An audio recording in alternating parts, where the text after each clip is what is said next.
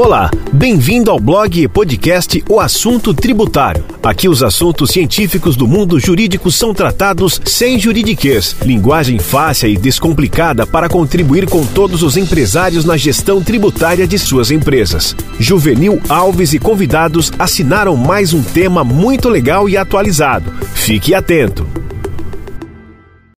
Qual a vantagem tributária do planejamento e das holds patrimoniais.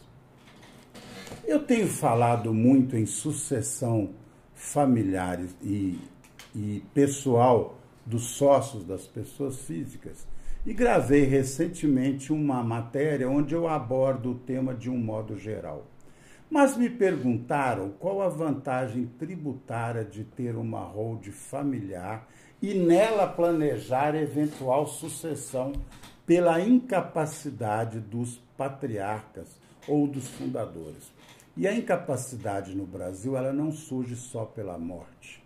Sinceramente, no passado, a gente tinha em conta que as dificuldades da empresa ocorriam em caso de morte, de doença e de intempéries.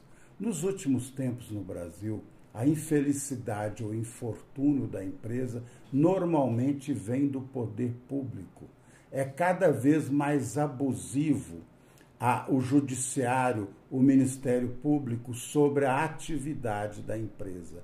Pouco se preocupa com o crescimento empresarial. Ah, mas nós vamos fazer planejamento sucessório por causa disso? Não. Também por causa da economia lista de tributos.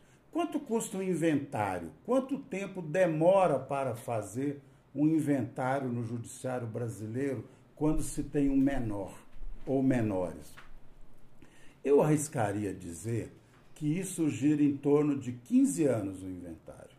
Eu já vi inventário durar até mais.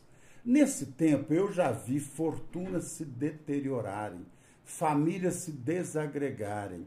Né? Tive um caso em Divinópolis de uma família famosa cujo inventário demorou perto de 25 anos.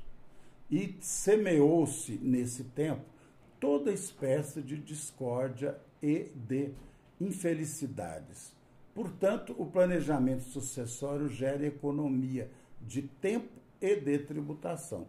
Porque, aliás, a tributação na pessoa física é bem diferenciada da tributação na pessoa jurídica. Então, planejamento tributário na sucessão é fundamental para o sucesso de uma família, aliado naturalmente a outros procedimentos. Até um próximo episódio.